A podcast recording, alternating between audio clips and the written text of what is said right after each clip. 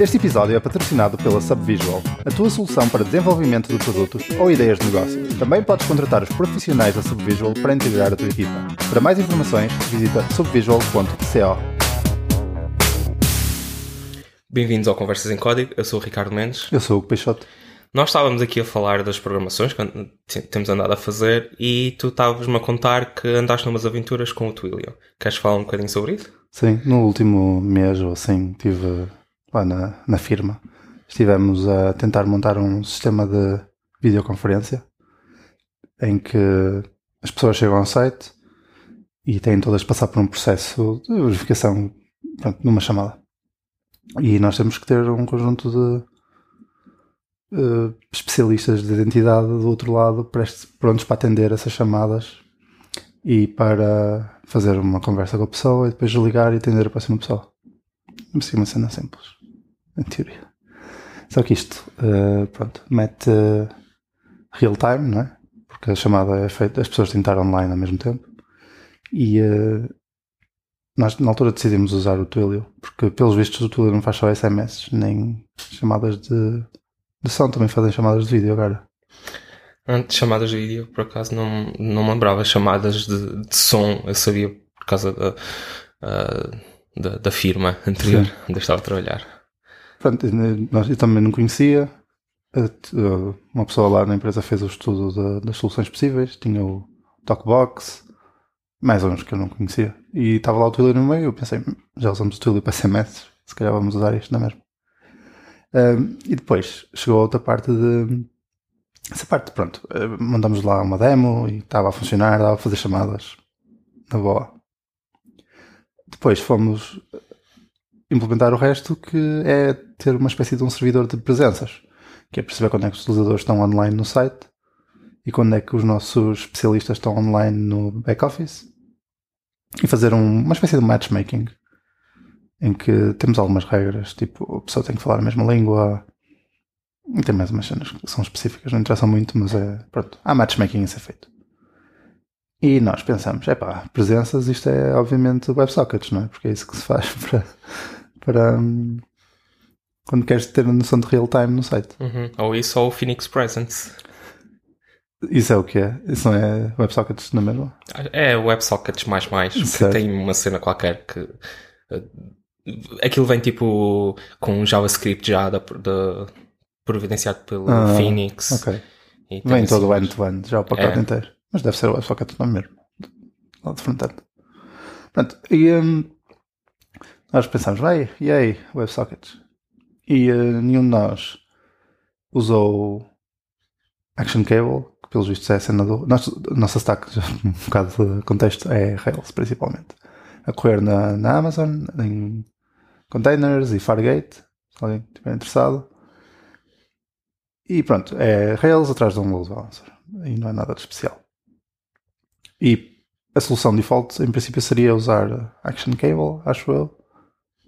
Mas na altura eu pensei, não percebo nada disto.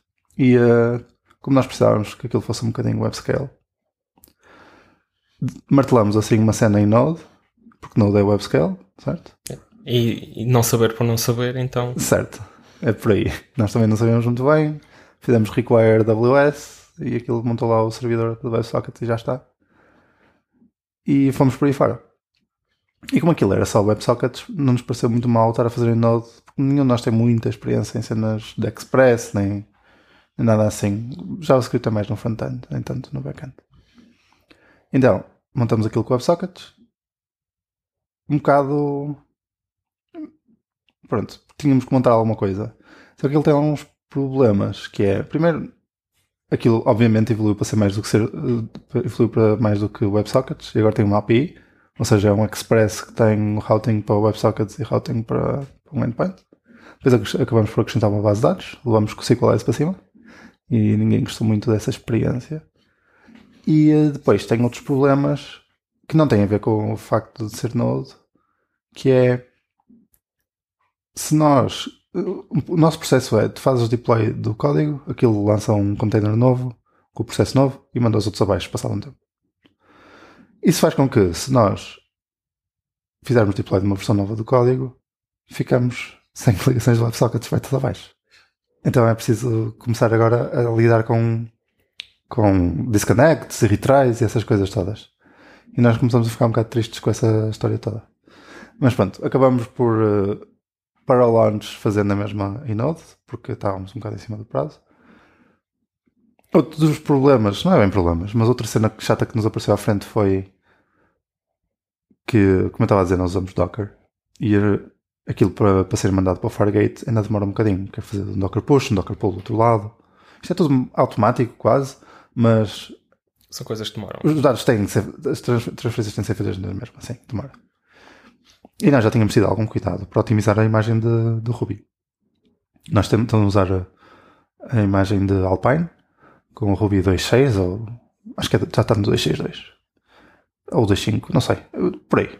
Acho que está atualizado. Relativamente atualizado, no Sim. mínimo. Nós temos a, tendemos a sempre atualizar.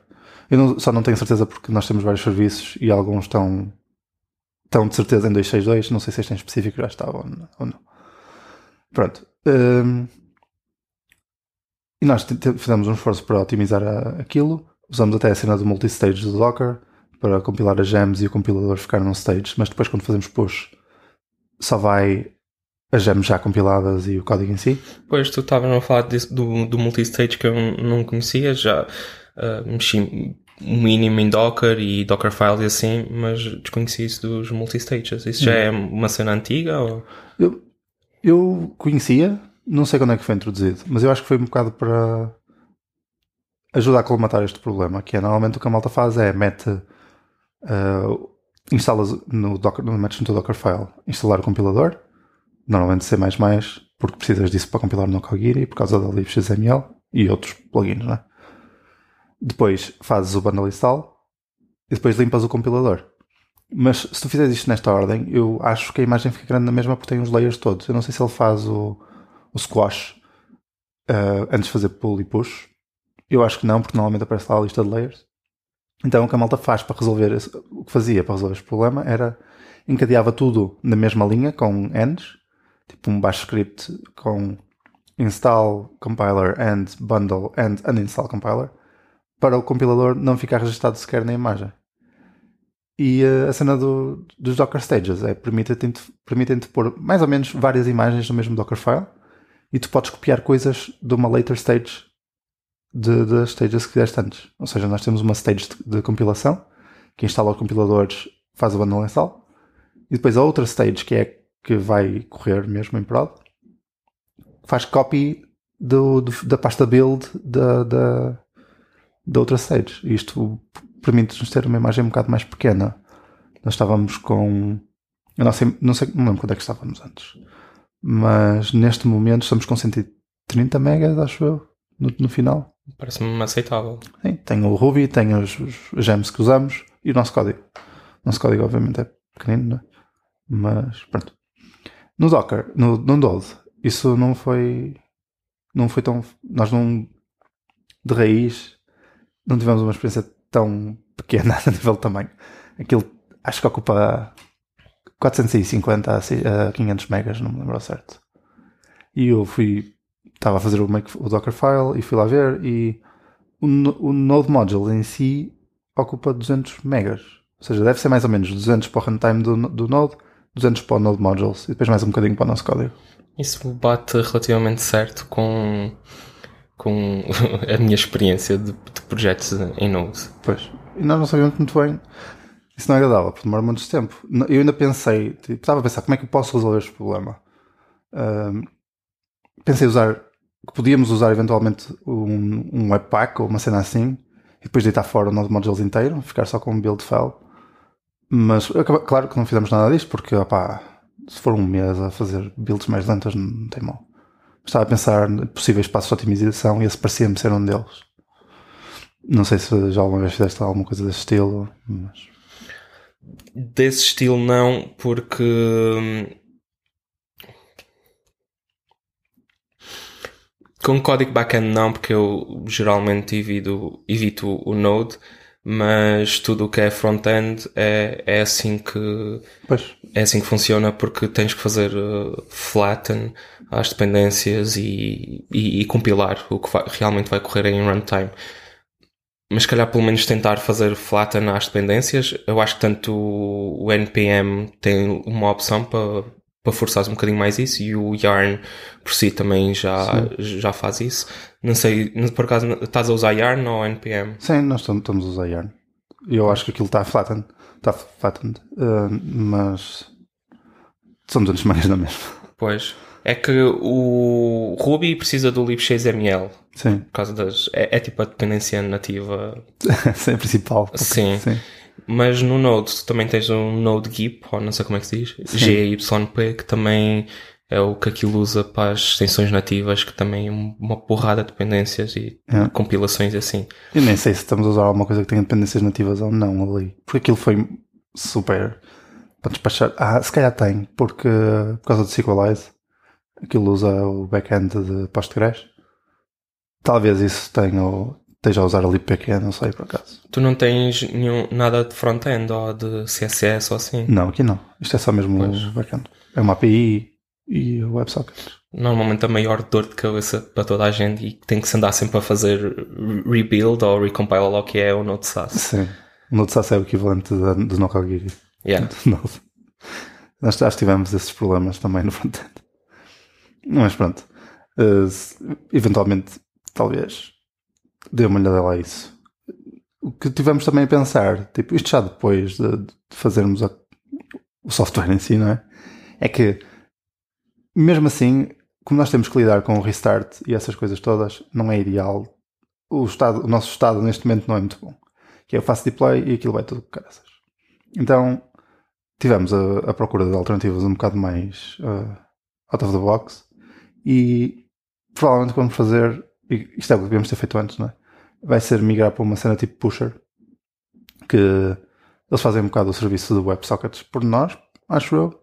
Ainda não investiguei muito bem, mas queríamos investigar essa cena, que é a ideia é separar, deixarmos de ter a, a gestão das ligações dos do WebSockets do nosso lado e pelo o que eu percebi é que aquilo tu metes um.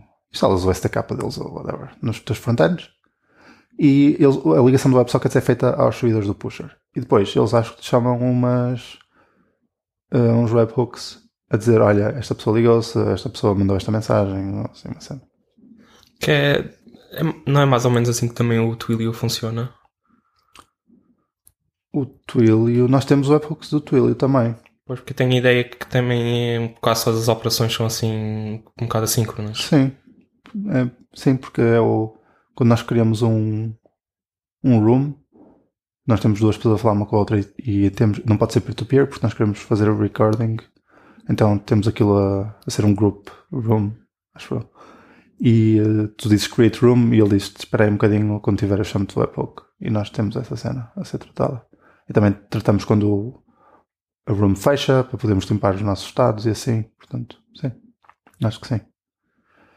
Ao fazermos isso, deixávamos de precisar de ter uh, WebSockets do nosso lado, já podemos fazer deploy à vontade sem estar a, a perder as ligações, porque os nossos deploys, o load balancer não é, trata de fazer o, o failover, portanto a parte da API é tranquila. O, o problema é, é mesmo o servidor de WebSockets. E se conseguíssemos pôr isso a funcionar em condições, tínhamos outra vantagem que é podermos deixar de usar Node e voltávamos para, para a stack que nós conhecemos e que estamos mais familiarizados, não é? Que é meter aquilo em Rails. E, e concentravam-se mais na loja de pequeno negócio em vez Yeah. do tipo da cola do, dos websockets. Sim, Assim. não tenho que estar a pensar, ah, e se for disconnected e o timeout e quanto tempo é que devia ser o connect, não sei o que é. É mais, pronto, é focar-nos no que nos interessa. Às vezes acontece-nos um bocado isso, tipo, focarmos um bocado na, na implementação, mas pronto, vamos tentar usar o, o pusher. Depois mudamos para Rails e em princípio somos mais felizes. Se che- se chegarmos a fazer a migração, depois conto como é que isso correu. Ou se foi outra dor de cabeça igual. Parece-me bem. Também, ah, lá, está, foram com esta solução, mas também se, se não tivessem ido com essa solução, também não saberiam tipo, Pois. as dores e que, e se calhar não tinham tido a ideia, olha, existe o pusher, porque é que tivemos a fazer isto? Por isso. É como os americanos dizem, hindsight is 2020, que é, É tipo, olhando para trás as coisas parecem sempre mais óbvias. É preciso doer ah, um bocadinho primeiro. Yeah. Um, muito obrigado aos nossos ouvintes e possivelmente no futuro uh, teremos novidades do, do tal Pusher. Obrigado. Até à próxima.